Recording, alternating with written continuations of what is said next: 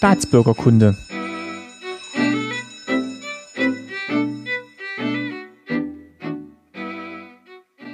Folge 45, schönen guten Tag. Mein Name ist Martin Fischer und ich freue mich, dass ihr wieder zuhört bei Staatsbürgerkunde.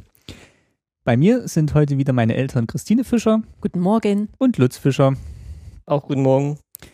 Guten Morgen. Ähm, wenn ihr das hört, ist der 4. Oktober. Das heißt, gestern war der 3. Oktober. Und das ist der Tag der Wiedervereinigung. Die wird natürlich erst nächstes Jahr zum 25. Mal gefeiert. Aber wir haben uns gedacht, wir setzen uns trotzdem zusammen und sprechen mal über den Mauerfall, der zwar erst im November zum 25. Mal gefeiert wird, aber weil jetzt gerade ja die Saison der Erinnerungen beginnt und eigentlich das ganze Jahr auch schon viele Beiträge und Themen immer dazu waren, nicht nur bei uns zum Thema Mauerfall und Wende, haben wir gedacht, wir sprechen mal über unsere persönliche Erfahrung die wir mit der Wende gemacht haben. Wenn ihr euch noch erinnert, es gab ja die Doppelfolge zur Ausreise. Das waren Folge 17 und 18. Wenn ihr mögt, könnt ihr da nochmal reinhören. Und die hat ja damals geendet mit unserer Ankunft im Westen und so den ersten Wochen, wie wir hier Fuß gefasst haben, wie ihr, ihr Arbeit gefunden habt, wie ich in die Schule gekommen bin. Und ja, das war eigentlich so das Ende von Folge 18. Nochmal zur Erinnerung, wir sind im Westen angekommen am 19. Mai 1989. Und ich würde mal sagen, in den Wochen und Tagen danach steigen wir jetzt mal ein. Meine erste Frage an euch beide wäre jetzt gewesen, wie habt ihr denn dann Kontakt gehalten äh, zur, zu meiner Oma, also zu seiner Mutter oder auch ähm, ja, zu deinem Bruder, also zum Onkel Jürgen? Oder vielleicht auch du, Papa, wie ihr, ihr Kontakt eigentlich nach Hause gehalten habt und zu den Verwandten? Also das ging damals meistens äh, noch per, per Post, also Briefe geschrieben, sehr viele Briefe geschrieben. Ab und an habe ich dann mal bei meiner Tante äh, das Telefon benutzt und habe versucht, meine Mutter zu erreichen in der damaligen HO, also in, in, dem Lebensmittelgeschäft, über dem meine Mutter gewohnt hat. Aber da musste man sehr viel Zeit in Kauf nehmen. Also man musste diese Gespräche anmelden und dann haben die äh, Verkäuferinnen halt meine Mutti schnell runtergeholt, wenn dann die Verbindung endlich stand. Aber das meiste ging wirklich über Briefe. Und da habe ich zum Glück auch noch einen großen Teil äh, vor mir liegen, weil das sind wirklich, äh, wie man jetzt weiß, äh, Zeitdokumente geworden. Äh, zum Anrufen, in dem Brief hat sie auch geschrieben, in einem, dass du möglichst jetzt noch nicht anrufen sollst, erstmal vielleicht später ein bisschen Zeit vergehen lassen sollst. Ja, also man, hat, man hatte ja auch immer noch Angst mit Mithören und, und, und so weiter. Ganz genau. Dass vielleicht irgendjemand Probleme bekommt. Also ja. äh, man kann wirklich feststellen, äh, es war die ersten Monate ein reger äh, Briefwechsel. Und natürlich konnte meine Mutter, da sie damals schon Rentnerin war, äh, uns, uns auch besuchen. Das hat sie dann auch getan. Könnt ihr euch erinnern, wann das erste, wann der erste Kontakt dann wieder war, nachdem wir äh, übergesiedelt sind? Also ich habe gleich geschrieben, weil meine Mutter hat auch irgendwann geschrieben, äh, vielen Dank für deinen ersten Brief aus der großen Freiheit. Also ich habe wohl das erste Mal geschrieben am 22.05.89 und dann kam auch gleich die Rückantwort von meiner Mutter. Und was, was hat sie da so geschrieben? Also was, wie hat sie dann so die ersten Tage so erlebt, wo wir dann weg waren? Na, das kann ich, kann ich mal schnell vorlesen. Und zwar steht hier, meine Lieben, den ersten Brief aus der großen Freiheit habe ich erhalten und bin glücklich, dass alles so gut gegangen ist. Jürgen, als mein Bruder, war der Erste, der ihn geöffnet hat. Ich war am Montag, also gestern in Greiz, bin schon Sonntagabend gefahren und mit Tante Ruth am Montag früh zu meinem Bruder gefahren. Ähm, äh, Moment, dann schreibt er, Jürgen hatte sich allerdings den Briefkastenschlüssel von mir erbeten. Er hat gesagt, ich bin ja auch neugierig, wie Sie es geschafft haben. Ich glaube, er überlegt Tag und Nacht, warum er nicht den Mut hatte. Er hat ja selber gesagt, wenn ich nur nicht so feige wäre. Aber ein paar müssen schon noch da bleiben. Sie sind, ja, sie sind beide sehr bemüht und freuen sich über jede Zeile von euch. Das war jetzt am 22.05. Am 23.05. 23. geschrieben. Also. Also ging der Brief auch schnell. Fast ja. Ja. Hat er einen Tag gebraucht, mhm. einen Tag zurück. Ich weiß jetzt nicht, ob der hier, ob das der erste war. Doch, das wird, doch wenn ich das so lese. Ja, und wie ging es dann weiter? Also dann habt ihr euch immer hin und her geschrieben. Ja. Und was waren denn dann so Themen in den Briefen? Also worum ging es denn dann hauptsächlich? Also die erste Zeit ging es wirklich darum, dass meine Mutter halt nachgefragt hat, wie sieht es mit Arbeit aus? Wie geht es Martin in der mhm. Schule? Mhm. Hat er schon Freunde gefunden? Äh, dann immer äh, auch der Kontakt zu den Leuten äh, in Obertal, dass wir halt äh, zum Glück die Tante haben, äh, die uns ja irgendwo ein bisschen eingeführt hat in, in das Ganze. Also es ist eigentlich so Sachen des täglichen Lebens, gell? wie man zurechtkommt mit dem Geld, dass man halt sparen sollen, hat sie immer geschrieben und nicht zu viel ausgeben sollen und keinen Kredit nehmen und, und so äh, lebenspraktische Hinweise. Und von der DDR hat sie eigentlich bloß geschrieben, dass man nicht traurig sein soll, wir hätten es richtig gemacht, es würde immer schlechter gehen und es gäbe immer weniger zu Da- kaufen da- und Da kommen wir gleich drauf. Ich wollte erstmal so ein bisschen das, Ja. äh, unser Privates noch mal so ein bisschen einordnen, wie es uns dann allen so ging. Ja, also sie, sie hat eben auch geschrieben, sie äh, versucht sich natürlich abzulenken, weil ich meine, drei Leute aus der Familie waren auf einmal weg. Drei Leute, mit denen man jeden Tag Kontakt hatte und, und ich natürlich sehr innig und, und du wirst dich ja auch noch erinnern können. Also das, das war schon ein sehr gutes Verhältnis mit der Oma. Also es, es war bestimmt nicht einfach für, für meine Mutter. Hab- Haben wir auch Kontakt zur anderen Oma und zur anderen Opa noch Nee. gehalten? Das war eigentlich, oder zu seinen Geschwistern? Weniger. e- echt wenig, weil es haben wir auch die Verabschiedung war ja nicht so, dass sie gesagt haben, dass sie es begrüßt hätten. Im Gegenteil, die Hälfte meiner Familie hat ja gesagt, äh, das ist ein großer Fehler und ich würde allen bloß schaden und so weiter. Also da haben wir eigentlich kaum Kontakt dahinter gehalten. Also zu, zu den Eltern schon, Ja. deinen Eltern und so haben wir schon Aber, aber, geschrieben. aber seltener als zu deinen ja, Eltern. ja, Also da haben wir nicht viel geschrieben, bloß geschrieben, gut angekommen und das war's auch Ja. schon. Und da habe ich auch keine Dokumente aufgehoben irgendwo. Und Das hat sich dann wieder ein bisschen relativiert im Nachhinein. Also Mhm. diese, also es ist nicht zum Bruch gekommen mit deinen Eltern oder Geschwistern. nee, also Es hat sich ein bisschen, die haben ihre Meinung gehabt, können sie haben und so. Ähm, Man war ja auch Ja. total verunsichert. Ich sag mal, Ja. äh, als wir im Mai weg sind, war ja wirklich noch DDR, BRD ja. und man wusste auch nicht, was schreiben wir denen jetzt, was schreiben die uns. Also da war man einfach ein bisschen verunsichert.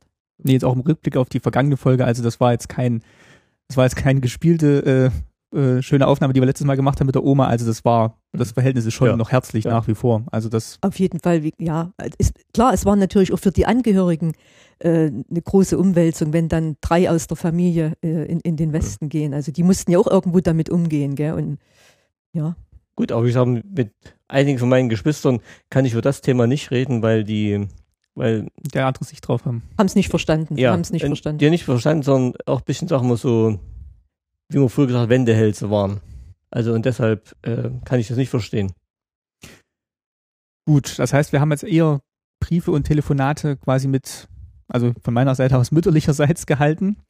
Und ähm, vielleicht kann man kurz nochmal das Personal ein bisschen einordnen. Da wird, wird es vielleicht in nächster Zeit immer ein bisschen die Rede davon sein in der, in der heutigen Folge. Also es war quasi deine Mutter, also meine Oma, ja, die war noch da, dein, dein Bruder, ja.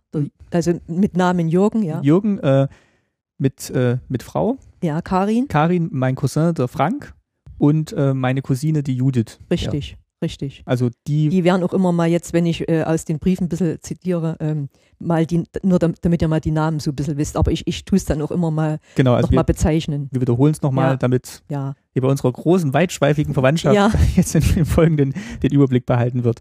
Weil worauf ich jetzt gerne mal kommen würde, ist, ähm, wir befinden uns ja jetzt so im Frühsommer oder im, im späten Frühling von 1989 und wir haben uns jetzt auf unterschiedliche Weise nochmal eingelesen in das, was jetzt ja, die nächsten Monate folgen sollen, was dann so schicksalshafte äh, Änderungen herbeigeführt hat.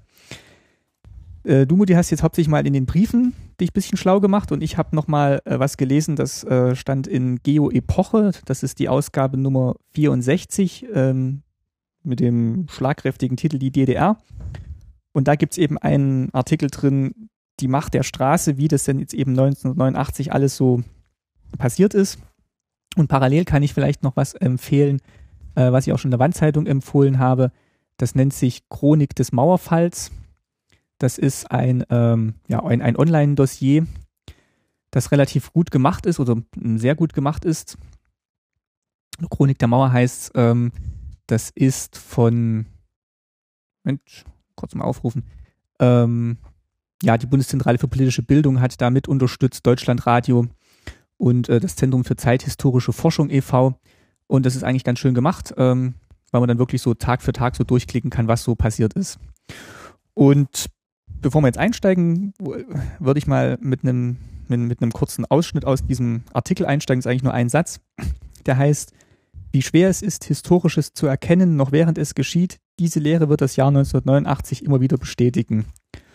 Und vielleicht mal im Hinblick auf das, was wir jetzt gleich zu hören werden, ist das vielleicht auch eine ganz richtige Aussage, dass es eben schwer ist, das äh, vorauszusehen. Aber wir fangen mal, wir fangen mal langsam an. Also wir sind jetzt im ähm, Frühjahr 1989 und zu dem Zeitpunkt bereitet sich die DDR auf ihr 40-jähriges Jubiläum vor oder ist, ist im Jubiläumsjahr. Aber zu dem Zeitpunkt, wir hatten es auch schon in der Ausreisefolge gesagt, konnte man eigentlich noch nicht erahnen, was sich dann so im Lauf des restlichen Jahres ergeben wird. Das stimmt.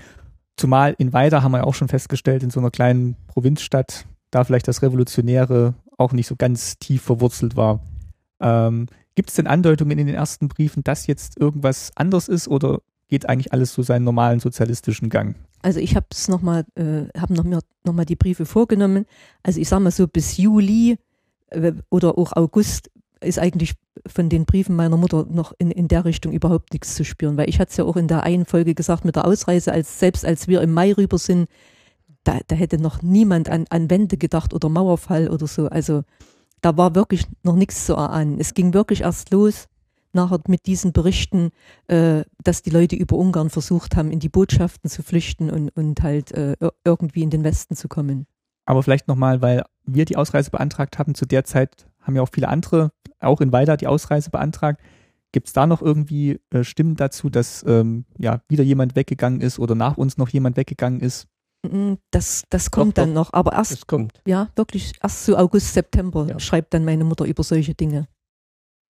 Was schreibt sie denn da so? Dann können wir ja mal vielleicht in den August gehen. Also da, am 23. August schreibt sie, und, ähm, heute fahren Bärbel und Günther, das sind meine Cousine und ihr Mann, ab nach Gießen. Die haben auch Ausreise. Äh, die hatten auch einen Ausreiseantrag zeitgleich mit uns gestellt, sind halt ein paar Monate später erst äh, äh, dieser Aus Antrag genehmigt worden. Ich habe gestern noch mit ihnen gesprochen, sie sind zuversichtlich, aber wenn man bedenkt, was jetzt über Ungarn alles abhaut, bekommt man es mit der Angst zu tun. Das schreibt meine Mutter, also am 23.08.89, da, da war das ja mit dem Ungarn, mit den Botschaftsflüchtlingen schon im vollen Gange. Und selbst wo die äh, das mit Ungarn und mit den Botschaftsflüchtlingen war, da hat noch keiner dran gedacht, dass sich das Ganze mal umschlagen könnte, dass man ändern könnte. Das war immer noch wie nur schnell weg hier, das wird immer schlechter. Und, und, und da ändert sich nichts. Ja, vielleicht die Hoffnung, dass sie die paar ja. Botschaftsflüchtlinge rauslassen. Ja. Aber was genau äh, passieren würde, das konnte niemand ja. ahnen, wie, wie, das, wie das auch die tschechischen Behörden handhaben oder so. Gell? Das war ja Weil Tschechien hat ja da, ähm, also in der Prager Botschaft waren ja dann auch Leute, die dann gewartet haben, was jetzt weitergeht. Das war dann auch so in den Septembertagen. Also ja. hatte ich jetzt auch in einer Folge von der Wandzeitung nochmal erwähnt, dass ja am 11. September, das erinnert man jetzt eigentlich so als Datum des äh, World Trade Center ja. Attentats, aber eigentlich in der Nacht zum 11. September oder vom 11. auf den 12. hat quasi die Botschaft in Prag ähm, ähm, die Tore geöffnet in den Westen und dann ging schon mal der erste Flüchtlingsstrom ja. da, da ab. Aber das waren immer bloß so Sachen, wo wir gesagt haben, ja gut, die paar haben es jetzt geschafft, auch wenn es ein paar tausend waren, aber für die große Masse wird sich in der DDR nichts ändern. Es wird immer schlechter werden, aber da ändert sich nichts an der politischen Einstellung und, und mit Reisefreiheit und sowas. Da wird sich nichts tun. Schreibt die Oma da auch was, dass es immer schlechter wird mit der Versorgung oder? Nee, in dem Moment noch nicht.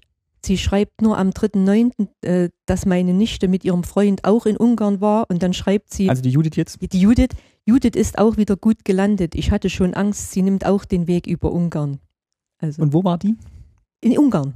Also, also zum Urlaub machen? Im, im Urlaub machen, äh, zum Urlaub machen, ja. Und, und Aber die sind schon dahin gefahren mit dem Ziel, Urlaub zu machen und jetzt. Ja, die sind noch dahin gefahren, wirklich äh, mit dem Ziel, Urlaub zu machen. Aber weil da nachher diese Welle eingesetzt hat, klar, dann hatten alle Angst, ja, kommen meine Verwandten wieder oder, oder versuchen sie es auch. Und du konntest ja, sagen wir mal, niemandem sagen, wenn du sowas vorhattest. Du konntest nicht vorher sagen, also ich fahre jetzt mal nach Ungarn und hau da ab, weil dann wärst du gar nicht so weit gekommen. Weil die Stasi hat ja immer noch funktioniert. Also haben wahrscheinlich nicht mal die nächsten Angehörigen und Bekannte gewusst, wenn jemand über Ungarn weggehen wollte. Muss man die Judith eigentlich fast nochmal fragen, was sie da so in Ungarn mitbekommen hat oder erlebt ja, hat. Ja, ja, das stimmt. Das stimmt. Das könnten wir machen, ja. Dann gehen wir mal weiter. Also wir sind jetzt immer noch im, wo sind wir jetzt, September? September bin ich noch, ja. Dann schreibt sie noch, äh, aber sonst geschieht nicht viel oder doch, Ausrufezeichen. Das Fernsehen bringt ja laufend über Ungarn. Was soll, was soll das noch werden? Äh, Jürgen, also mein Bruder, hat mir heute erzählt, dass Karin keine Nacht mehr schläft und sich die bittersten Vorwürfe macht, dass sie vor zwei Jahren nicht auch den Schritt gewagt haben. Also den Ausreiseantrag. Den Ausreiseantrag äh, ich glaube, jetzt würden beide sofort gehen. Denn Jürgen sagte zu mir, wenn, äh, wenn ich wüsste, wohin, na, ihr werdet sehen, was noch alles auf mich zukommt, denn, bis, denn bei uns geht es unaufhaltsam bergab. Also kriegt man selbst, kriegt sie selbst in Weida mit, obwohl sie jetzt nicht in irgendeiner Großstadt ist oder wo jetzt viel politische Aktivität wäre. Also in, in, der HO war es ja noch, und dann kriegt man ja mitwissen, dass eben Versorgung weiterhin schlechter wird. Ja, und, und Fernsehen natürlich. Gell? Also ja. das sind ja nur die, diese ersten Eindrücke über diese äh, ungarische Botschaft und so. Da, da, kann ich mir schon vorstellen, dass wir, wir selber saßen ja auch vorm Fernseher. Das wollte ich gerade fragen, wie habt ihr es denn erlebt, diese ja. Berichte über Ungarn oder? Auf jeden Fall. Ich, ich saß oft bei meiner Tante mit oben äh, in der Wohnung, habe mit der Fernsehen geguckt und ja war ihr unendlich dankbar, dass wir eigentlich bei ihr sein konnten, weil das waren ja dann auch ja. katastrophale Zustände. Also die, die, Leute haben ja kampiert und, und ja. zu Massen in diesen Botschaften drinne und also. Also ich muss sagen, die, am Anfang haben wir wirklich ab und zu und sehr interessiert haben wir im Fernsehen geguckt, wenn was kam. Aber das wurde zum Ende, zum ähm, Oktober, November hin immer mehr. Dann gab es wirklich am Ende so Oktober, November, da haben wir früh gleich Fernseher angemacht und haben geguckt, was wieder da passiert ist.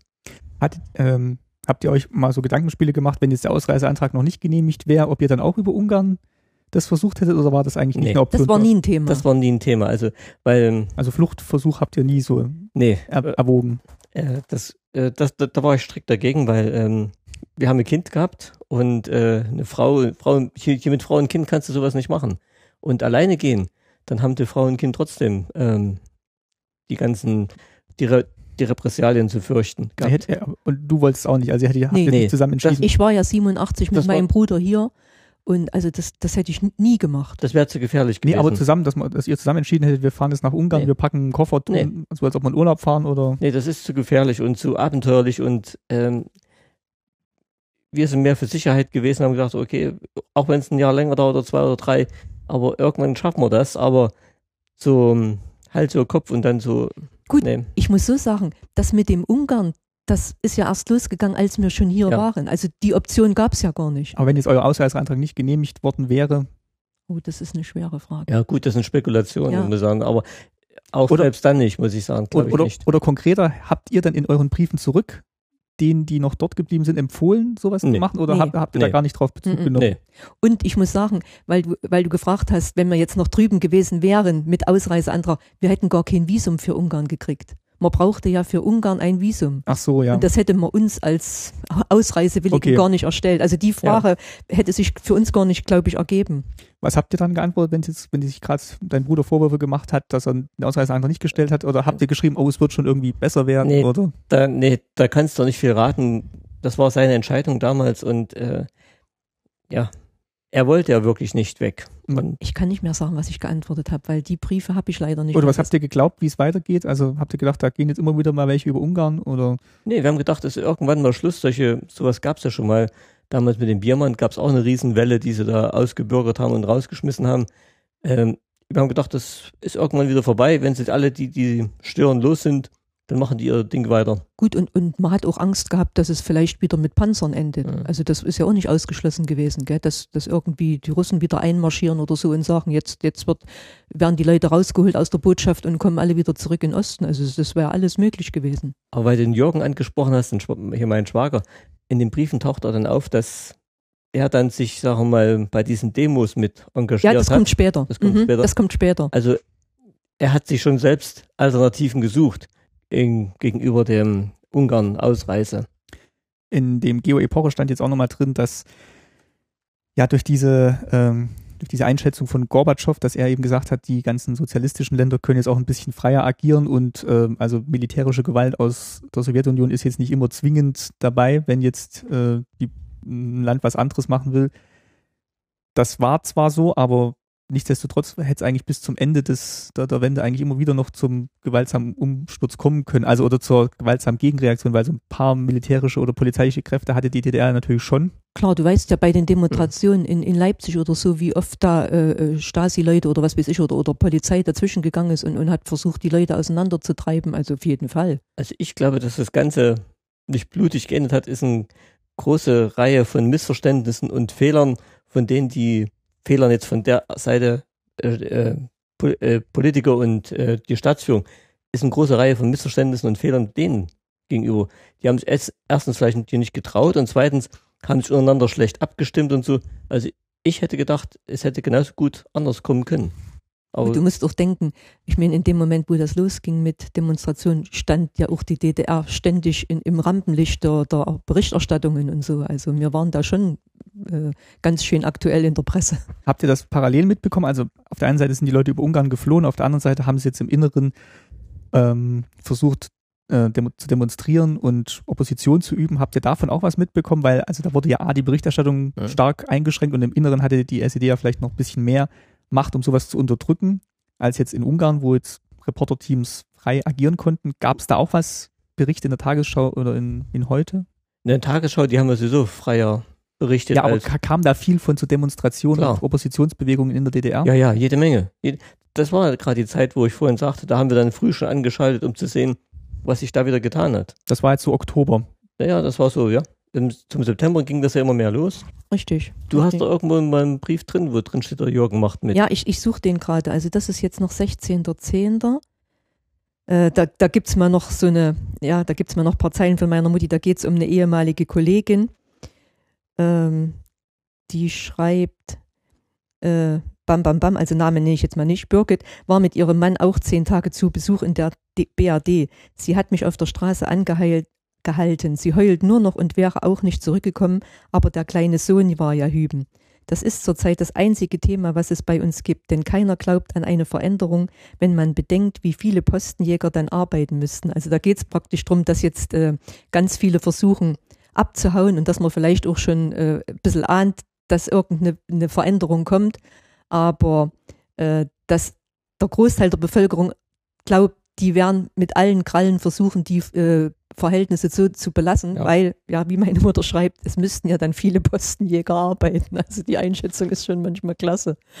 Aber das, Aber schon interessant, dass das auch wirklich so in, ja, in der Provinz, sage ich jetzt mal, ja, auch so ein so- so stattgefunden hat. Und es muss es ja eigentlich auch, weil es, wenn es jetzt wirklich nicht nur auf die Großstädte beschränkt hätte, hätte es, glaube ich, auch nicht diese Wucht erhalten, die es dann am Schluss bekommen hat. Also wenn wirklich dieses, diese, diese Gedanken wirklich im ganzen Land gedacht wurden, ich glaube, das allein ist schon mal das war auch so. Ich meine, klar, Berlin und Leipzig waren natürlich äh, andere, ähm, andere, Dimension. ja, andere Dimensionen, aber den Wunsch nach Freiheit und, und das, den hatte jeder Bür- DDR-Bürger. Also, Hm. also nicht, ich will nicht sagen jeder, einige wenige waren bestimmt überzeugt davon, aber Wie gesagt, so im Ende Oktober rum gab es dann auch Demonstrationen in Gera. Also das ist jetzt die nächstgrößere Kreisstadt gewesen von weiter, wo wir gewohnt haben. Und da hat dann der Schwager genauso mit demonstriert.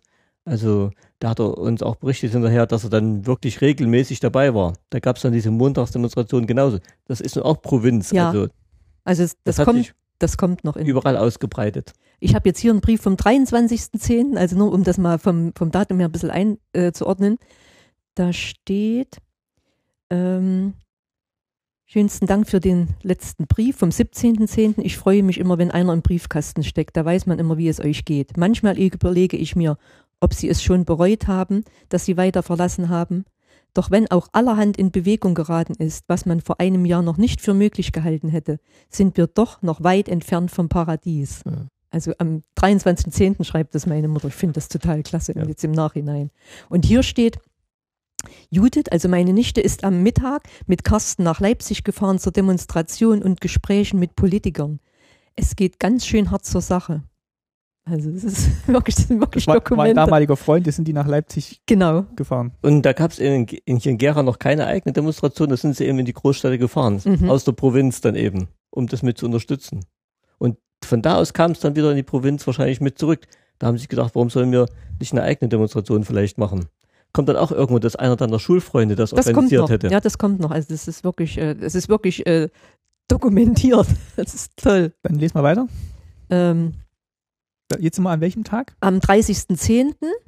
Ist schon knapp vor der Wende dann eigentlich. ich, ich schreibe, ich lese jetzt Ja. auch mal ein paar andere Sachen, also jetzt nicht nur zu Ja. diesem Thema, das, weil das auch schön ist. War Martin schon mal im Freudenstadt im Wellenbad? Oder das erste Mal, da hat er bestimmt geguckt. Ich habe es in Pinnenberg gesehen, wir waren da mal mit Harry Kaffee trinken. Also Harry ist mein Onkel. Da, so, und jetzt geht's. Aber wenn wir noch eine Weile warten, dann haben wir das bei uns auch alles. Ihr könnt euch nicht vorstellen, was bei uns für ein Klima ist. Jeder ist wie aufgezogen und wir müssen halt alles mitmachen.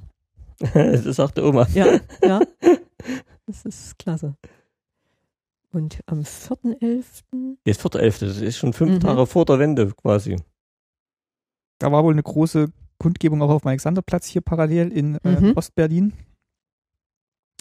Und äh, ja, was schreibt die Oma an dem Tag? Da geht es eigentlich noch um die Mangelwirtschaft.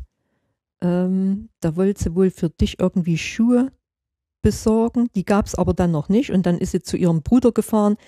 Äh, bin halt gerade im Schulzentrum vorbeigekommen. Sie haben noch keine Ware bekommen. Ich kann noch keine Schuhe für Martin besorgen. Aber Unterhemden habe ich schon. Die habe ich halt gekauft und in Kreiz mit rumgetragen. So, so Sachen halt. Also damals war halt noch diese Mangelwirtschaft. Da vorhin war da auch noch irgend, oder ich habe auch noch einen Brief gelesen, wo die Judith im neuen Forum aktiv war. Hier, der kommt jetzt, 12.11., Ah, ja. 89. 12.11. Mhm. 12.11.? Hm. Nee, das ist ja dann schon nach, Ja. Ja, das ist ja schon nach dem Mauerfall. nach dem Mauerfall. Aber da steht das mit dem Forum. Ah gut, dann machen wir Mhm. vielleicht mal, lassen wir mal dieses äh, wichtige Ereignis nicht ganz unter den Tisch fallen. Also jetzt Mhm. ähm, geht es halt immer mehr auf den Oktober und auf den November zu. Ähm, parallel gibt es natürlich auch im Politbüro, habe ich jetzt hier in dem Artikel gelesen, große Diskussion, wie es jetzt weitergehen soll. Es wird nochmal ein Kredit beantragt äh, in der DDR, der dann von Kohl nur mit Bedingungen verknüpft wird und dann halt, ja, das, das Ergebnis ist dann, dass man sowohl mit und ohne Kredit eigentlich das Ende der DDR schon herbeisieht im Politbüro. Und ähm, man macht sich jetzt eben auch Gedanken über die Reiseregelung, weil wohl ja auch die, die angrenzenden Länder jetzt sagen, wenn jetzt immer mehr kommen, also die können das dann auch nicht mehr handhaben und dass meinetwegen äh, die Tschechoslowakei dann von sich aus die Grenze zugemacht hätte, weil sie eigentlich mit dem Flüchtlingsstrom nicht mehr zurechtkommen können und sagen eigentlich, die DDR muss dafür eine Lösung finden. Und dann wird eben diese schicksalshafte Reiseregelung dann getroffen, die dann da verlesen wird von, ähm, Und wann war Schabowski. von Schabowski. das? Das war dann am 8. Das war am 9. glaube Das ich. war, am- das war am 9., genau, abends am 9. um Mhm. kurz vor sieben, dass eben jetzt äh, unverzüglich ab sofort die neue Reiseregelung in Kraft tritt, wo man halt mit einer nachsichtigen Visumsregelung damit rechnen kann, in- Westen reisen zu können. Also ich muss sagen, wir haben uns ja oft natürlich unterhalten, auch über diese, meine Schwägerin hat mir dann ja auch Briefe geschrieben, was das jetzt für eine tolle Stimmung ist und, und dass die Leute alle irgendwie natürlich äh, über den Erdboden schweben. Und da habe ich oft auch zum Lutz oder wir beide haben dann gesagt, also das bedauern wir, dass wir das nicht hautnah miterleben konnten. Wirklich diese Umwälzung, diese neue Stimmung. Hm. Also das, wir haben es halt vom Westen aus beobachtet und wir haben auch nicht den Mut gehabt, äh, dorthin zu fahren. Also da war alles noch viel zu neu und, und aber ich glaube, das muss eine unheimliche Aufbruchstimmung gewesen sein. Und zu dem Zeitpunkt, wo dann die Wende wirklich da war, da haben wir uns wirklich überlegt, ob, ob, ob wir es richtig gemacht haben. Ob wir nicht doch hätten noch ein halbes Jahr warten sollen. Aber bloß das konntest du im Mai eben nicht wissen. Dass es vom Mai bis zum November so eine Wendung nimmt, das hat kein Mensch gewusst. Und alle, ich, ich kenne ein paar, die haben behauptet, die hätten das kommen sehen und so, aber Mhm. das sind Aufschneider, das hat keiner kommen sehen. Wie habt ihr jetzt diesen, gerade diesen 9. November verfolgt oder dann vielleicht auch den 10., weil das war dann am Abend des 9. Wie habt ihr das mitverfolgt? Dass, Ich glaube, das war ja Richtung Wochenende irgendwie und ähm, ich muss ganz ehrlich sagen, wir haben es verschlafen. Also wir haben diese Nacht, diese Grenzöffnung, da- das war ja dann mal Wir haben mitten es in am der nächsten Nacht. Tag erst bekommen. Wir haben es erst am nächsten Morgen Ja. haben wir es dann. Und da bin ich früh zur Arbeit und da hat mein damaliger Chef gesagt, Frau Fischer, haben Sie es mitgekriegt, die, die Mauer ist offen.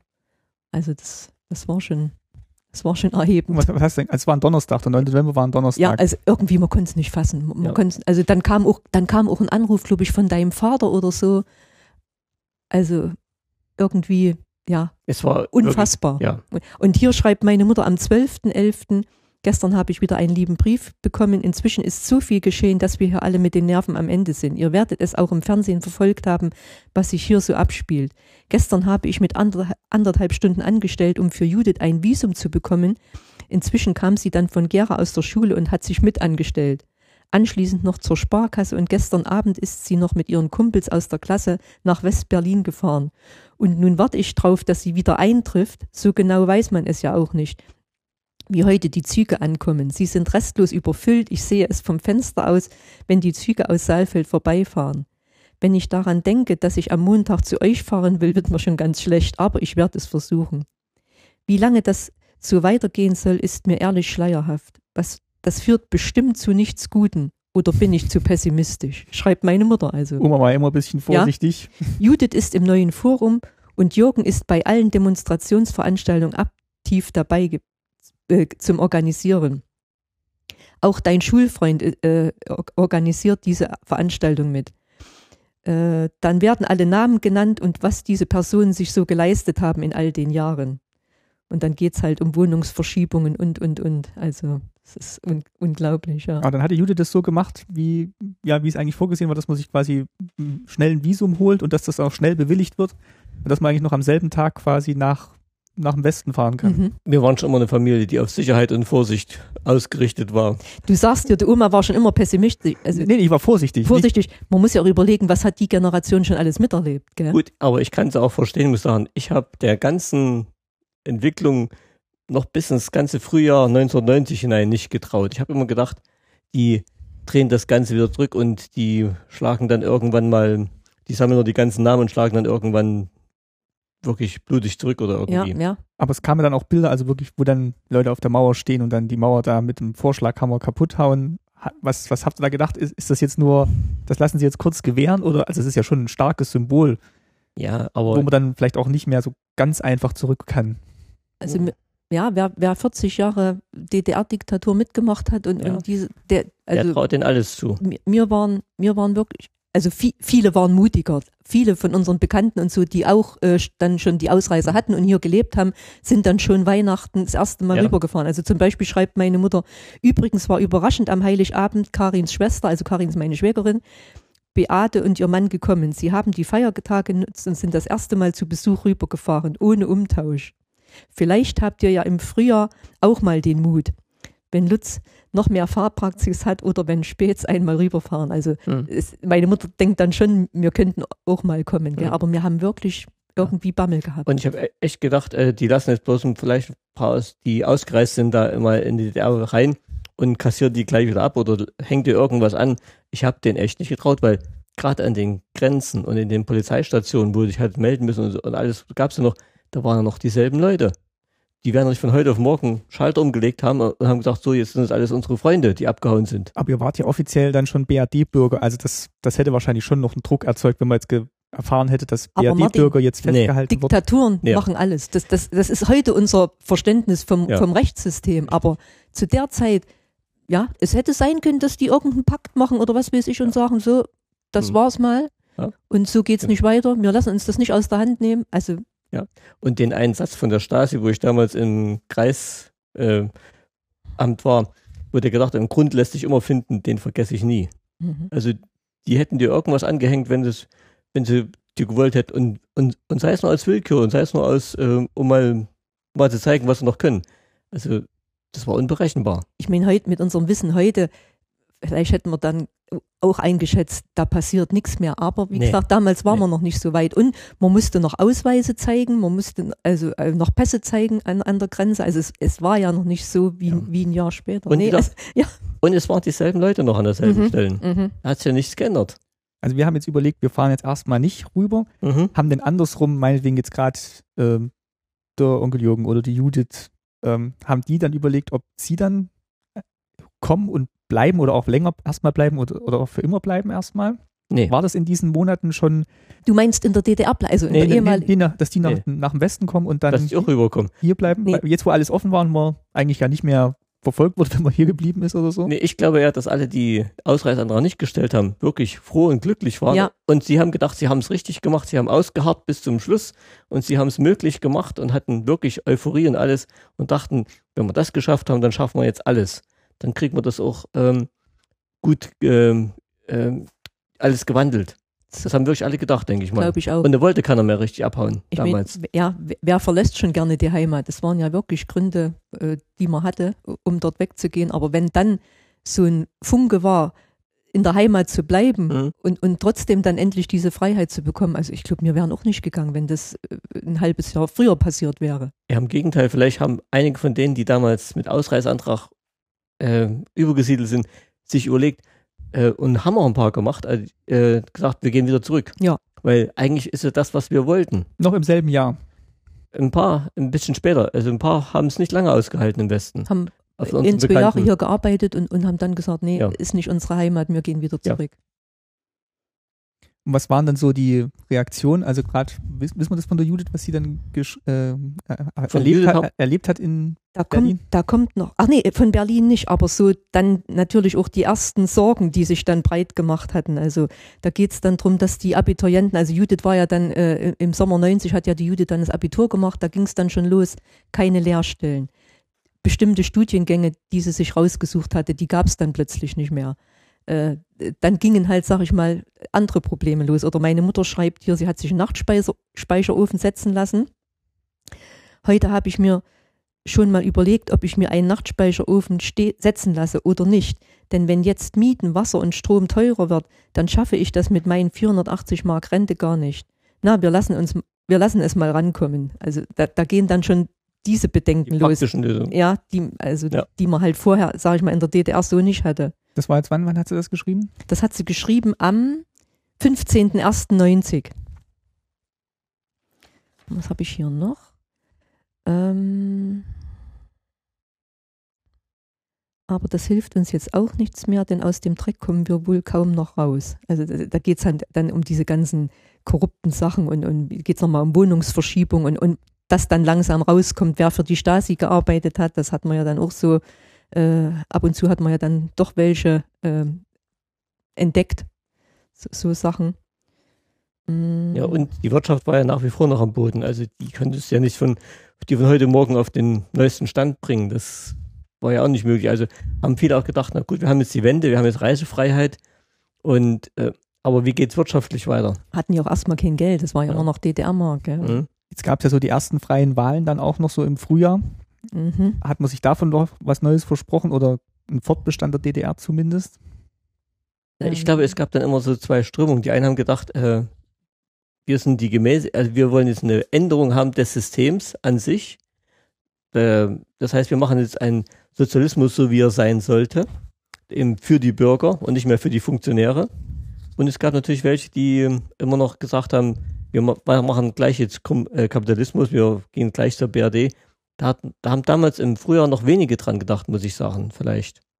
Die haben es gedacht, wir machen jetzt einen gemäßigteren Sozialismus. Mhm, das haben sie probiert. Das waren die meisten. Das steht ja dann noch in der Presse oftmals drin ja. und, und dann wird auch begründet, warum das eigentlich nicht ging und warum man so schnell dann die deutsche Wiedervereinigung ja. äh, forciert hat. Also. Und ich glaube auch der Jürgen war mehr so in die Richtung, so wir ändern das jetzt mal, so einen richtigen kompletten Wandel haben damals im Frühjahr noch nicht alle geglaubt. Gut, ich meine, wir waren ja nun äh, in, in, Thüringen äh, so nicht ganz, äh, wie soll ich jetzt sagen, wir wussten ja schon einiges aus dem Westen. Und wir wussten halt auch, es gibt Arbeitslose, es gibt Bettler, es gibt, äh, was weiß ich, äh, Sozialhilfeempfänger, was wir ja alles nicht ja. hatten. Und, und wer ein bisschen klar gedacht hat, der wusste auch, das kann uns alles auch treffen. Also von daher hat man halt gedacht, äh, vielleicht gibt es auch noch so eine Zwischenlösung irgendwie. Gell? Also. Das hat ja der Jens Goldhardt, hat es ja zum Beispiel auch gesagt in dem Interview, wo ich mit ihm über Kirchenmusik mhm. gesprochen habe, das ja, war dann eigentlich schon so eine Zeit, wo man gedacht hat, es könnte auch mal was, was Neues entstehen ja, und dass genau. man sich jetzt mal wirklich auf beiden Seiten mal überlegt, wie könnte denn so ein ja, gemeinsames Deutschland aussehen, bevor es halt zu diesem Einigungsvertrag kam. Oder was mhm. kann man übernehmen, was war wirklich gut und, und was muss halt absolut äh, anders werden oder so. Gell? Und ich sage mal, viele von denen, die auf der Straße waren, die haben damals gedacht, wir haben jetzt wirklich Macht, wir können jetzt was bewirken dass letztendlich wieder die Politiker das Ganze in die Hand genommen haben und das nach ihren Vorstellungen gestaltet haben. Das haben die von die auf der Straße waren damals wahrscheinlich nicht gedacht. Das kam in dem Artikel auch noch ein bisschen raus, dass halt dieses Einrichten des runden Tisches, dass das dann ja quasi relativ spät eigentlich stattgefunden hat und davor eigentlich dann schon zwischen den beiden Staaten ganz viel auch so gelaufen ist, bevor man dann halt mal die Bürger beteiligt hat. Das war dann trotzdem gut, dass das stattgefunden hat, aber das passierte dann auch erst so im Frühjahr 90 und ähm, ja, ich sage also. Es ist halt so ein bisschen das Heft aus der Hand genommen worden. Ja. Mhm. Mhm. Aber andererseits, ich, man weiß nicht, was besser gewesen wäre, weil wenn du wirklich alle Strömungen und alle, äh, was damals gab, neue Forum, Bündnis 90 und so weiter, gab es ja jede Menge. Äh, wenn du es hättest allen recht machen wollen, hättest du gar nichts geschafft. Weil jeder hat andere Vorstellungen gehabt, wie es wirklich weitergehen sollte. Und da war es vielleicht besser, es gibt welche, die sagen, gut, wir machen vielleicht nicht das Optimal, machen nicht das, das Allerbeste, was möglich ist, aber wir machen mal was. Wenn du jetzt hättest alle mitreden lassen und erstmal abstimmen lassen wollen, was wollt ihr eigentlich? dann wäre gar nichts Und Das merkt man ja heute. Je, je mehr Leute oder Ja. je mehr was mitzusagen haben, umso weniger kommt eigentlich raus. Man findet dann nur einen kleinsten gemeinsamen Nenner. Und von daher muss ich sagen, Ja. war es schon richtig. Klar war es für die damaligen DDR-Bürger, es, es war schon hart. Mhm. Also äh, schon 90 ging das ja los, schreibt meine Mutter, dass eben Betriebe geschlossen wurden und Arbeitslosigkeit ging los. Ja. Das waren schon Einschnitte, wie gesagt, in das Leben. Ja. Das, das hätt, haben drüben viele nicht verkraftet, aber das hätten auch hier viele nicht verkraftet. Gell? Also so, solche Sachen. Aber hier schreibt meine Mutter auch mal was Nettes. An welchem Tag? Äh, 4.2.90. Sonst geht unser Leben halt so seinen Gang. Neuerdings stehen bei uns in der Zeitung immer Angebote für Reisen nach drüben. Und heute Nachmittag war Marti, das war die Freundin meiner Mutter da. Da haben wir mal ein bisschen gesponnen, wo wir auch mal eine Bustour machen, hinmachen würden. Nur, dass für uns eben alles ein bisschen anstrengend ist. Aber es macht schon Spaß, darüber zu reden. Also das waren dann natürlich auch positive Sachen. Ja, ich weiß noch, die Oma hatte doch so einen Straßenatlas. Wir hatten doch mal so einen Straßenatlas. Ja. Ja, ja. Märchenstraße war da drin und so weiter, ja. Also da war vorne halt so ein Bildteil drin, gell, von so Ausflugsstraßen in, in genau. Westdeutschland Romantische Straße und ja, richtig. und, und Schwarzwald und Ja. ähm, Ja. an, der, an der Ostsee. Also Die haben wir gerne angeguckt als DDR-Bürger. Ja. gell? Und haben gedacht, das sind tolle Landschaften, tolle Sachen, die man angucken könnte. Kommst du nie hin. das waren noch alles Farbfotos, alles schön Ja. fotografiert. Ne, und es war, war immer schönes Wetter. Dann schreibt sie hier noch, ähm, wenn ihr Pfingsten kommt, also das stimmt, wir waren dann Pfingsten 90 das erste Mal, also quasi nach einem Jahr Das waren wir das erste Mal Das wieder. habt ihr dann beschlossen, Ja. dass, dass ihr Pfingsten Ja. fahrt. Das war keine spontane Entscheidung, sondern ihr habt dann gesagt, Pfingsten. Wir haben ja gesehen, dass alle, die rübergefahren sind, auch wieder zurückgekommen sind, also von Karls, alle, mit denen wir noch Kontakt hatten, von den Ausreisewilligen damals, äh, da haben wir gesehen, denen ist nichts passiert und da haben wir gedacht, okay, jetzt können wir es auch mal machen.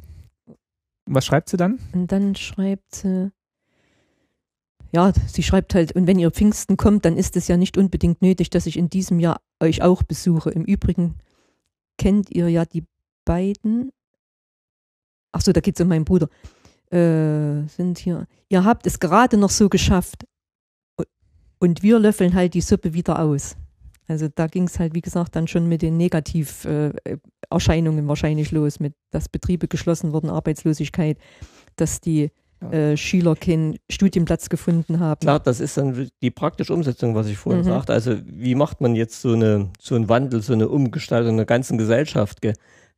Das, das lässt sich nicht ohne Einschnitte und ohne ähm, na, Sachen machen, die eben nicht so allen gefallen. Am Das 4.3. geht schreibt nicht. sie zum Beispiel, meine Mutter, wie es sonst noch weitergeht, wer weiß.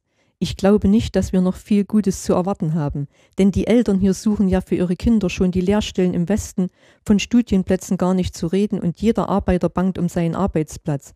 Denn unsere Betriebe können alle geschlossen werden und jeder ist nicht so schlau und schnell umzulernen. Es gibt bestimmt jetzt erstmal viel Armut, na mal sehen, was aus den Renten wird. Also ja, da, da Das ist schon weitsichtig weit, weitsichtig. Ich, ich staune, wenn ich das jetzt so lese. Die Lederwerke sollen ganz geschlossen werden. Also es war ein Riesenbetrieb Ja, bei uns in, in Heimat. größten. Da, Ja. wo du auch gearbeitet hattest. Und die anderen Betriebe sehen nicht viel anders aus. Aber was wird mit den Leuten? Das- Und muss sagen, da hat sie wirklich wie eine Hellseherin, jetzt sind alle Betriebe in dem Ort weiter zu. Aber wirklich alle. Lederwerke, was angesprochen hat, oder Eltro, alle großen Betriebe von den 8000 Arbeitsplätzen, kein einziger mehr da. Kein einziger. Oder am 23.03. schreibt sie, und sonst geht alles halt seinen Gang. Hoffentlich haben wir richtig gewählt. Denn Ach, da es war dann gerade die erste Wahl. Denn es ist wirklich kein Leben mehr. Die Arbeitsplätze werden abgebaut. Die Jugendlichen haben überhaupt keine Chance. Da fragt man sich schon, wie soll es weitergehen. Aber 40 Jahre lassen sich halt nicht so schnell aufholen. Also schon toll, wie sie schreibt. Ja. ist wirklich toll, wie sie schreibt. Also es war schon einerseits diese Euphorie, andererseits kamen jetzt so langsam die ersten ähm, praktischen Bedenken und so. Also es, es musste die Leute drüben wirklich schwierig gewesen sein. Wie war es denn, als wir dann Pfingsten rübergefahren sind? Was, wie habt ihr das erlebt? Also mal abgesehen davon, dass wir sehr lange gebraucht haben, bis wir dort angekommen Oh. sind. 13 Stunden sind wir da gefahren. Nee, das war, das war nicht Nee? Pfingsten, das war dann ein Vierteljahr später. Das war dann War das im Oktober. Pfingsten? Nee, Pfingsten war, nee, Pfingsten war nicht diese lange Fahrt. Das war dann im Oktober, als wir, da haben wir dann die Tante Ursel mitgenommen, das war dann diese lange Fahrt mit diesem Feiertag dazwischen. Pfingsten war, war eigentlich gut. Pfingsten war das, Lutz, wo wir in Rudolfstein gerade noch einfahren konnten Mit mit dem letzten Tropfen Benzin. Ja, Ja. das war Pfingsten. Und war, ja, das war meine erste größere Fahrt überhaupt, ja, mit dem Auto, ja. und wie habt ihr das dann erlebt? Also wa- was habt ihr dann so vorgefunden, wo ihr wieder da zurück waren nach einem Jahr? Es hat sich nicht viel verändert gehabt zu, zu dem, was wir vorher verlassen hatten, gell? Also, Da, da noch nicht. nee. Da noch nicht. Also die Leute, war, die Leute waren eigentlich schon aufgekratzt und, Ja. und äh, sehr hoffnungsvoll. Ja, also selbst noch. wenn das schon losging mit Betrieben schließen Mhm. und so, mein Bruder hat es damals noch nicht betroffen gehabt. Ja. Also der hatte noch seine Arbeit, die Schwägerin, die war, glaube ich, schon arbeitslos. Und viele waren auch stolz, sagen wir, dass sie es mitbewirkt haben und damit sie mit dra- dran teilgenommen hatten und so. Also es war schon eine tolle Stimmung damals, muss ich sagen. Und wir haben sie zum Teil beneidet, wo wir rübergefahren sind, haben gesagt, okay, ihr habt das geschafft und wir wären gern dabei gewesen. Das haben wir denen gesagt. Aber so an praktischen Sachen, wie es drüben war, das war eigentlich noch genauso. Die Städte waren immer noch genauso grau wie vorher. Die Läden waren voller. Das hat man gesehen. Die Regale waren auf jeden Fall voller. Aber da schreibt meine Mutter, das ist jetzt fast äh, Pfingsten hier. Erst wieder einmal schönen Dank für deinen Brief vom 22.05. Inzwischen geht ja unser Tagesablauf immer verrückter vonstatten. Jetzt wissen wir bald nicht mehr, was hinten und vorne ist. Alle Geschäfte machen Ausverkauf. Gestern habe ich für Harald zwei Pullover gekauft, eben für ältere Männer, für 19 und 21 Ostmark. Die haben vor drei Monaten noch 80 Ostmark gekostet pro Stück. Aber sonst kommt man, kommt man an nichts Besonderes ran und außerdem rennen die Leute alle um den Kopf herum. Morgen werde ich mal sehen, dass ich ein bisschen Braten für die Feiertage bekomme. Für den zweiten habe ich Essen bestellt. Also das ist jetzt kurz vor Pfingsten, bevor wir kommen. Mm, Liebe Christine, du brauchst vorerst keine Arznei mitzubringen. Es hilft dir alles nichts. Was kaputt ist, lässt sich schwer reparieren. Bam, bam, bam. Dann hat meins mit den vollen Läden doch nicht ganz so gestimmt. mm, mm. Das Sie schreibt- sich täuschen, ja. Sie schreibt dann auch von horrenden Preisen. Für ein Kilo Weintrauben 30 Mark und für ein Kilo Tomaten 18 Mark, aber sie schreibt, das kauft sie nicht. also So viel wie für einen Pullover. ja, äh, was schreibt sie hier noch? Das ist jetzt der 19.06. Da haben wir wohl ein Paket geschickt. Zurzeit sind die Geschäfte alle fast leer. Es wird renoviert und alles ein bisschen auf, äh, angepasst. Also dann kommt ja dann bald die, äh, am 1. Juli die Währungsreform. Naja. Hier war sie in Hof mit meiner Nichte. Da hat sie sich zwei große Büchsen Pfirsiche gekauft. Ein, eine Mark 29. Und West, dann, äh, Westmark. Nee, Hof ist ja. Hof ist Westen. Ho Ja. Hof ist Westen. Und dann war meine Mutter zum ersten Mal bei McDonalds am 19.06.90. es war mal etwas anderes und auf der Autobahn ging es auch ganz zügig voran. Also es ist herrlich. Es Kannst du dir wirklich, immer bei, der, bei McDonalds vorstellen. ne? Das ist, das ist gut. und dann am 27.06. schreibt sie, ich glaube, allzu guten Zeiten gehen wir erstmal nicht entgegen. Warten wir es ab. Trotzdem haben wir für Montag eine Busfahrt gebucht für 19 Mark 90. Mal sehen, was es wird. Meine Freundin Martin fährt mit, Judith, Carsten und ich. Da haben sie es dann doch gemacht. haben sie, es dann, haben sie sich dann doch einen, einen Wunsch erfüllt. Weißt du, wo es hinging? Haben sie es Nee, haben sie lei geschrieben? leider nicht. Das steht jetzt hier Vielleicht war es nicht. eine Fahrt ins Blaue, weil sie dachte, die mal sehen, wo es hingeht. Wenn sie es gebucht haben, müssen sie es ja wissen. Ich dachte mal sehen, wie es geht. Mal sehen, wo es hingeht. Mal, mal sehen, wo es hingeht. Das kann so Ah. eine Fahrt ins Blaue gewesen sein, genau. Das gab es ja da, damals auch. Nach Gera. Und, Nee, nee. und jetzt, äh, ich, ich glaube, Ursel würde durchdrehen, wenn sie das hier alles miterleben müsste. Also Ursel ist ihre Schwester hier in, in, in Obertal gewesen. Äh, haben wir mit Judith einen kleinen Vorrat angelegt. Das haben übrigens alle getan, denn wenn wir die Westpreise ab 1. bekommen und unsere Renten und Löhne sind ja noch nicht erhöht worden, werden wir erstmal sparen müssen. Aber für mich reicht es noch. Das ist halt so die Generation, ja, die wissen, Ja, irgendwie geht's immer weiter. dann gab es am 1. Juli ja die Währungsreform. Ja, Und danach haben wir jetzt keine Briefe mehr, weil dann hat man, dann hat sie Telefon bekommen, oder wie war das? ich habe schon noch Briefe. Aber das Aber- war jetzt so. Aber, aber das, Das war, war dann nach der Währungsreform. ja, wir wollten ja wenn bloß äh, die, heute, wenn, sp- die, die die, heute sprechen be- über die Wende und nicht schon dann über die Währungsunion und Einheit. Also eigentlich so diese, diese aufregende Zeit für die DDR-Bürger, Ja. die mir ja nun hier, sag ich mal, wirklich nicht miterlebt haben. wirklich nur per Fern Ja, ähm, Diagnose mitgekriegt haben, nur mit Briefen und nur mit Fernsehen und so. Also es war für uns auch aufregend, muss ich sagen. Und wir haben es ein bisschen bedauert, dass wir eben nicht dabei waren. Wie waren denn dann so die Reaktionen hier um euch rum? Also von denen, die äh, aus dem Westen dann schon immer waren, also gerade die Nachbarn in Obertal oder so, haben die euch auch darauf angesprochen, was das jetzt bedeutet für DDR und BRD? Also mein Chef zum Beispiel, der war begeistert. Mhm. Der hat gesagt, also der, der war, der hat gesagt, das ist das größte Ereignis eigentlich Ja. mit im, im, im 20. Jahrhundert.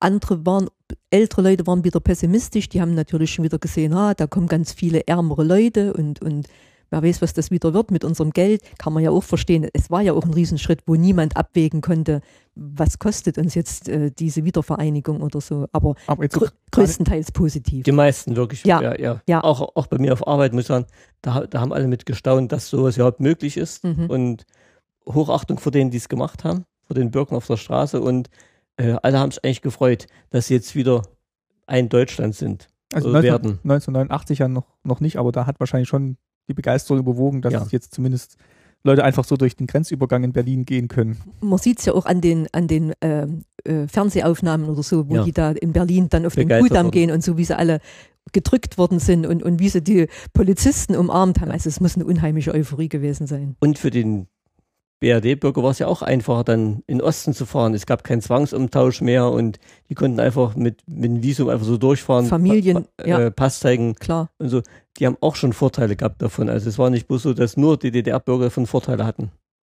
Aber schon eine enorme Leistung. Also ich habe jetzt auch nochmal, habe mir vorhin nochmal Gedanken gemacht, was das eigentlich so bedeutet hat. Also da sitzt dann wirklich jemand da, schreibt 120 Flugblätter auf der Schreibmaschine ohne Verbindung nach außen. Also Mhm. es gab ja kein Internet oder so, wo man sich verabreden konnte oder man wusste nicht, was der andere denkt. Man, man trifft sich dann einfach mal oder irgendwie geht dann rum heute Abend auf dem Marktplatz und dann sind auf einmal 5000 Leute da und keiner Ja. weiß so richtig, was passiert und Mhm. wie er sich verhalten soll. Man konnte sich im Vorfeld Nicht Man- abstimmen. nicht abstimmen, mangels Telefon und trotzdem oder vielleicht gerade auch deswegen hat es geklappt, weil halt alle, alle irgendwie was anderes gehofft haben und dahin gegangen sind. Also man kann eigentlich nur wirklich Hochachtung vor den Leuten ähm, empfinden, die, die sich dafür eingesetzt haben und den Mut hatten. Und das müsste man auch unbedingt zu diesem Jahrestag jetzt äh, nochmal ganz, ganz deutlich machen, weil das, das war mutig, was die gemacht haben. Und das geht eigentlich so ein bisschen unter in diesen, ja, wie soll ich denn sagen, dann gab es halt wirtschaftliche Schwierigkeiten Ja, ja. Und, und, und das hat halt jetzt so die, die Oberhand gewonnen. Ja. Aber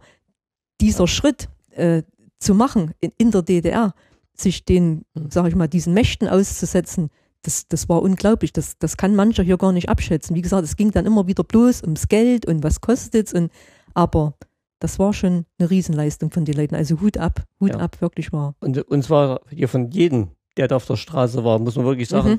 das war für jeden persönlich Mut, dahin zu gehen und sagen, ich bedauere, dass ich nicht machen konnte, ich wäre bestimmt dabei gewesen und aber unser Schwager war ja dabei.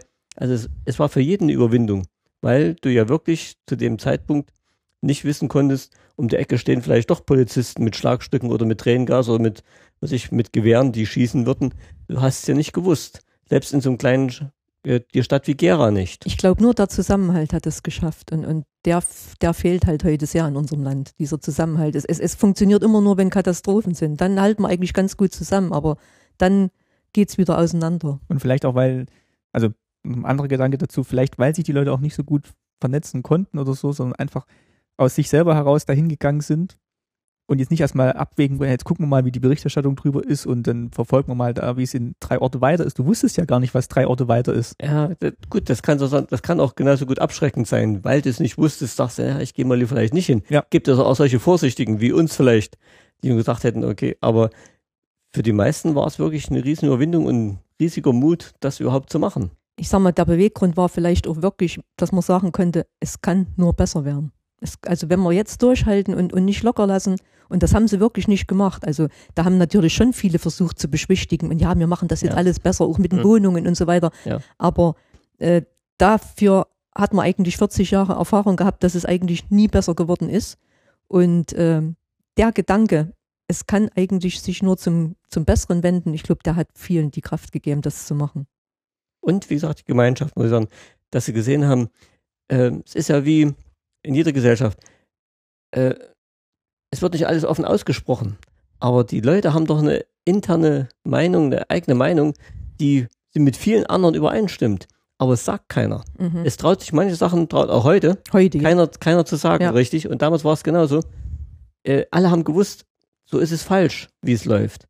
Aber keiner hat es getraut zu sagen. Plötzlich haben sie gesehen, das sind ja Tausende, die, Die so genauso denken. denken. Ja. Und plötzlich haben sie gemerkt, ich bin ja gar nicht allein mit meinen Gedanken. Du hast zwar vielleicht geahnt, dass es so viele gibt, aber die haben gedacht, na, jeder hält für sich zurück und du hast nicht gewusst, denkt der so wie ich oder denkt der so wie ich.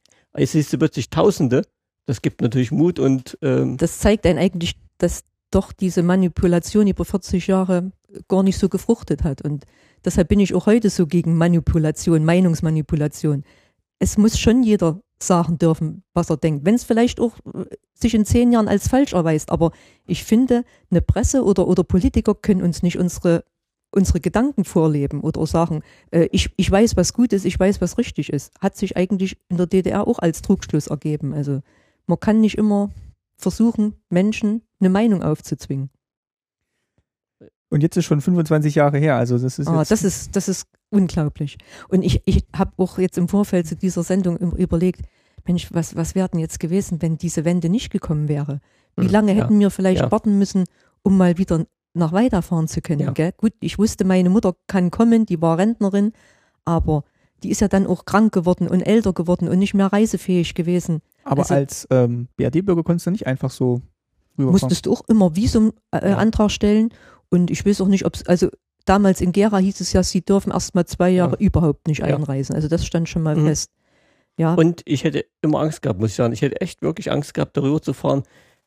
Also ich hätte wirklich schon Zittern gekriegt, wenn ich in die Nähe der Grenze gekommen Ja. wäre und gedacht, ich musste da wieder hin und die Hast- können, hast du irgendwas Falsches eingepackt? Ja. Stimmen deine Papiere? Und die können mit so, dir machen, was so sie Dinge. wollen. Ja, so Dinge. Also die können, die können dich sonst was machen. Du hast ja oft gehört, wie sie Autos auseinandergenommen haben oder Gepäck durchsucht haben und so. Die können dich schikanieren, wie sie wollen. da Und dass wir als Ausreisebürger da schikaniert worden wären, Ja. das konnte ich mir gut vorstellen. Also es war schon toll. Also es war ein großes Glück, das muss ich Ja. sagen. Es war ein riesengroßes Glück, dass das so gekommen ist und dass wir ja ab, ab 90 ja dann ganz oft äh, wirklich rübergefahren sind. Also mehrmals im Jahr, als Ja. man dann, als man dann wusste, da kann jetzt nichts Ja. mehr passieren, gell? Aber Und ich muss sagen, das wird auch immer eine einmalige Leistung der ganzen Weltgeschichte bleiben, sowas. eine friedliche Revolution, ja. Sowas hinzukriegen, ähm, zu machen und das finde ich echt eine einmalige, tolle Leistung. Aber wie du schon sagst, das sind bestimmt noch ganz viele Zufälle und Missverständnisse und Ja. falsch verstandene Befehle Ja. oder Nicht-Befehle dabei gewesen, dass es eben nicht blutig geworden ist. Gerade der Schabowski, das war garantiert ein Fehler, dass, dass er das so gesagt hat. Na, ich habe es mal nachgelesen, die wollten ja das wirklich in bürokratische Wege leiten und ab Ja. 10. November hätte man sich dann quasi um Visum bewerben Ja, können. genau. Und ähm, durch dieses ab sofort Ja. sind sowohl ähm, die, die eigenen Bürger als auch dann die, die Grenzschützer wussten eigentlich nicht so richtig, was jetzt gilt und im Zweifelsfall haben sie dann gedacht, okay, dann gilt halt ab sofort und dann haben sie es halt beim Wort genommen. Das, deshalb meine ich ja, mit, es waren viele Fehler, aber auch mit den Polizeieinsätzen in Leipzig und so, dass da die Polizisten, die in der Straßenecke dahinter standen, in ihren ähm, Schützenwagen und so und bereit waren, auf die Demonstranten loszugehen, dass die es nicht gemacht haben. Das wird auch so ein Missverständnis gewesen sein, hat man in den Nachrichten hinterher gehört. Da haben sie den Verantwortlichen nicht erreichen können, der den Befehl zum Start hätte geben können, weil der irgendwo gerade eine Sitzung war oder so.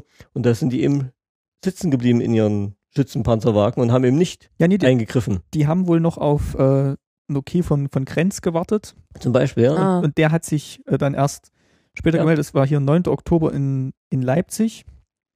Ja. Genau, 9. Oktober in Leipzig. Und ähm, die haben dann demonstriert und ähm, dann erst nach 19 Uhr, als sich die Demonstration schon wieder aufgelöst hat, hat dann der Grenz sich quasi noch gemeldet und hat quasi den, den waffenlosen Ja. ähm, Einsatz genehmigt. Also dass man halt nicht schießen soll, aber da war es dann, da war es dann schon zu spät. Also war es nicht im, im positiven Ja. Sinne zu spät, weil dann war es Ja. schon glücklich über die Bühne gegangen. also ich glaube, der ganz große Vorteil war einfach die Einigkeit der Leute. Egal ob Arbeiter, ob, ob äh, Angestellte, ob Ärzte oder so. Die, das war, dass keiner so überlegt hat, ha, was mache ich jetzt oder wen tue ich jetzt weh oder so. Nee, es war einfach eine einheitliche Stimmung und Gut, aber kannst auch nicht sagen, damals äh, 53 bei den, wo sie äh, 56, wo sie, wo sie demonstriert haben Und 53, hast schon 53. recht. und geschossen haben, da waren auch Massen auf den Straßen und die haben geschossen. Ja. Das hätte genauso gut da wieder sein können. Deshalb denke ich mal, es waren Zufälle, Ja. Missverständnisse und, Gorbatschow, Glasnost und, und und ja. organisatorische Fehler, die sie gemacht haben. Ja, auch in Dresden und so gab es da genau solche Situationen. Und irgendwo haben sie doch sogar eingegriffen am Anfang mit Tränengas und so weiter. es gab dann noch diesen Vorfall in Dresden, wo sie dann den Zug durch die DDR geleitet haben. Richtig, Ja. wo sie alle aufspringen wollten. Wo sie alle da aufspringen, da, ja. da ging es, glaube ich, ein bisschen heftig Ja. zur Sache, ja. ja. Also es gab solche Sachen. Also ich muss sagen, also es waren viele Zufälle auch dabei und viel Glück dabei. Aber trotzdem nochmal, also Hochachtung vor Ja. allen, die sich da beteiligt haben. Gerade weil es schon mal so schief gegangen war und gerade weil damals geschossen wurde, muss man wirklich sagen, also die haben einen Mut bewiesen, den man immer wieder Bewundern kann. kann. Ja, bewundern gibt muss. gar nicht. Ja, das können wir, glaube ich, alle so, so unterschreiben. Und das ist, glaube ich, auch ein schönes Resümee für diese Folge heute. Also, dass wir, dass wir eigentlich mit diesem 25. Jahrestag auch wirklich mit diesen Erinnerungen quasi begehen können. Und das vielleicht hilft es ja euch dabei, dann auch diesen Tag nochmal aus einer anderen Sicht einzuordnen, weil es ist schon ein großes Ereignis gewesen. Großartigkeit, genau, dass man wirklich die Großartigkeit von diesen Momenten äh, in Erinnerung behält und nicht, was dann nicht Ja. so gelaufen ist. Und, und also das war ja einmalig. und schade, dass wir nicht dabei waren. Ja, das stimmt. Man kann ja mal versuchen, vielleicht doch noch ein Interview oder ein Gespräch nochmal mit der Judith oder dem Onkel Jürgen hinzukriegen, wie die das erlebt haben aus ihrer Ja, Sicht. genau, von der anderen Seite. Nicht von der anderen Seite der Mauer. Ja, genau. Das wäre vielleicht eine gute Idee. mhm. Also ich, also wenn ihr das hört, bin ich jetzt gerade bei der Judith. Vielleicht klappt es ja mit, mit dem Interview. Wäre schön, wäre schön. Würde mich selber auch sehr interessieren. Kannst den Jürgen wieder zuschalten, wie wie es mit Oma gemacht hast. Ja, den sehen wir, den sehen wir Ende des Jahres nochmal. Und ähm, ich habe ja schon angekündigt am Anfang des Jahres, dass uns das Thema Mauerfall und Wende so ein bisschen begleiten wird. Und wie gesagt, wenn das klappt mit dem Gespräch mit der Judith, dann können wir vielleicht nächste Folge da nochmal drauf Bezug nehmen und vielleicht dann auch nochmal so die letzten Monate dann bis zur deutschen Einheit dann noch machen, um das dann nochmal abzuschließen, das Thema. Wäre schön. Ja, ansonsten nochmal vielen Dank äh, für euer Feedback zur letzten Folge mit der Oma. Also es hat euch offensichtlich äh, sehr gut gefallen. da haben äh, viele auch äh, ja, gesagt, dass ihnen das sehr viel Spaß gemacht hat und das wäre das wär klasse gewesen äh, mit, der, mit dem Oma-Content. Äh, Und der Oma selber hat es wohl auch gefallen. Sie hat es ihren Freundinnen vorgespielt und ähm, doch, also es war eine lustige Folge und das können wir wahrscheinlich auch gerne nochmal wiederholen, denke ich. Und ähm, ja, vielen Dank auch nochmal für die äh, Spenden, die uns erreicht haben, einmal über PayPal oder auch für unser Produktionskontingent bei Auphonic, das die Folgen immer so schön rechnet. Also das ist wirklich äh, eine tolle Unterstützung und ähm, also die, die Gefahr, dass der Podcast mal nicht weiter produziert werden kann, die ist auf jeden Fall weit, weit aus der Welt und äh, wir machen gerne weiter und mit so einer tollen Unterstützung natürlich noch viel mehr. Vielen Dank an euch. Jawohl, auch von mir vielen Dank. gucke ich gerade nochmal in die Kommentare rein, die uns erreicht haben. Also viele waren jetzt auch nochmal zum Thema Kino und ob man da essen und trinken sollte. Und der Erik vom Kinocast hatte ja einen Kommentar eingeschickt per Audioboo. Das habe ich in der Wandzeitung gespielt. Gucke ich nochmal hier in ähm, die letzten Kommentare zur vergangenen Folge rein. Da ging es auch nochmal ums Otto Dix Haus. Also da bestätigt auch nochmal die Yvonne, dass das wirklich offen ist. Also man kann es tatsächlich noch besuchen. Also nicht nur die Online-Recherche hat er das ergeben, sondern war tatsächlich jemand drin. Gut. Ähm, also das auf, lohnt sich auf jeden Fall noch anzugucken. Und äh, jetzt gucke ich mal in die vorvergangene Folge rein. Da war, glaube ich, nichts nichts Neues mehr. Da ging es nämlich auch noch mal ums Kino. Aber das könnt ihr vielleicht selber nachlesen und euch an der Diskussion beteiligen, ob, ob, und wie man sich im Kino mit Essen verhalten soll. Ja, wir haben es ja gestern Abend wieder im Kabarett äh, erlebt. Es stört halt immer, wenn dann Bierflaschen umfallen und ja, Bonbongeknister ist. Also es stört eigentlich immer. Ja, Dieter Nuhr hat ja auch mal gesagt, also der beste Platz, äh, viel, Vorstellung vieler Menschen ist der beste Platz offensichtlich für eine Flasche zwischen den eigenen Beinen, weil sie da am, am sichersten steht, offensichtlich. Ja, was äh, bleibt noch zu sagen? Äh, vielen Dank auf jeden Fall wieder für eure Flatterklicks, also nicht nur für die Einzelspenden, sondern auch für die vielen, vielen Flatterklicks. Also gerade diese kleinen Beträge, die summieren sich dann doch am Monatsende wirklich äh, zu einem ganz schönen Betrag, auf der sowohl hilft, hier die Technik auf dem aktuellen Stand zu halten, als auch die Serverkosten zu bezahlen und die Webseite und was sonst alles noch mit dem, der Produktion des Podcasts verbunden ist. Und äh, ja, auch natürlich für eure Kommentare und äh, Tweets und Likes. Das freut mich immer sehr, wenn ich dann eine Reaktion auf unsere Sendungen sehe. Und äh, es gab auch wieder zwei Kommentare noch auf iTunes oder Ergänzungen auf iTunes. Also das könnt ihr auch gerne noch machen. Ähm, einfach mal ähm, ein bis fünf Sterne vergeben. Wir wollen natürlich am meisten über fünf Sterne bei iTunes und auch gerne einen Kommentar schreiben. Dann sehen äh, andere, die bei äh, die nach Podcasts suchen auf iTunes, was sie denn von uns zu erwarten haben. Also ich finde es ganz toll, dass ihr uns nach so vielen Folgen immer noch gerne zuhört. Also es, vielen Dank. Ja, wir sind jetzt schon im dritten, im dritten Jahr sind wir jetzt, glaube ich, schon, ja. Ja. ja also 45, 45 Folgen. Es ist wirklich toll. Es ist wirklich toll. Und ähm, ja, wir haben auch, glaube ich, diesen drei Monats, diesen drei Wochen Rhythmus haben wir, glaube ich, auch ganz gut eingehalten, trotz Sommerpause und äh, gegenseitiger Abwesenheiten. Und ja, fürs Jahresende habe ich äh, auch noch ein, ein, tolles Interview bestätigt bekommen. Das verrate ich jetzt noch nicht, aber da wird es äh, wieder mal einen Gast geben. Ähm, also ist wirklich auch eine tolle Geschichte. Das nimmt auch Bezug auf eine vorhergegangene Folge. Also mehr möchte ich noch nicht verraten. Also äh, ich kann mal schnell gucken, wie viele Folgen haben wir denn überhaupt noch dieses Jahr? Also wir haben jetzt, äh, also die am 4. Oktober. Also es gibt dieses Jahr dann noch vier Folgen. Und äh, ja, also die nächste werden wir dann, glaube ich, hier an diese Folge anschließen. Und ja, vielleicht gibt es ja noch mehr Stimmen aus der weitläufigen äh, Fischerfamilie und also Zimmermannsfamilie. Ich bin jetzt wirklich gespannt auf Kommentare von, von Zuhörern, die wirklich die Wende hautnah miterlebt haben. Also das. Genau, also schreibt mal, wie ihr das äh, erlebt habt, ja. sei es in den Medien oder vor Ort, ja. sei es in West, sei es in Ost. Ja, also genau. Also wie ihr diese Tage oder diese Wochen davor und danach oh, ja. so, so erlebt habt. Und äh, wenn ihr das, also wir sind jetzt wirklich dicht dran an der Veröffentlichung dieses Mal. Zwischen Aufnahme und Veröffentlichung liegt jetzt gerade mal eine Woche.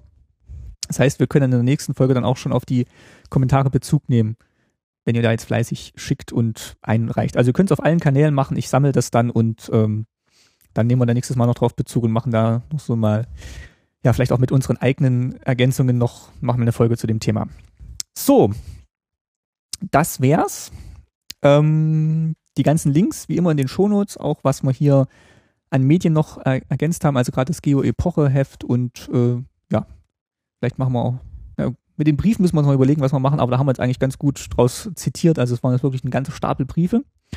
Und dann würde ich sagen, verabschieden wir uns und wünschen euch ein äh, schönes äh, Feiertagswochenende noch und bis demnächst. Tag der deutschen Einheit. Jawohl. Tschüss, bis zum nächsten Mal. Tschüss, bis zum nächsten Mal auch von mir. Tschüss.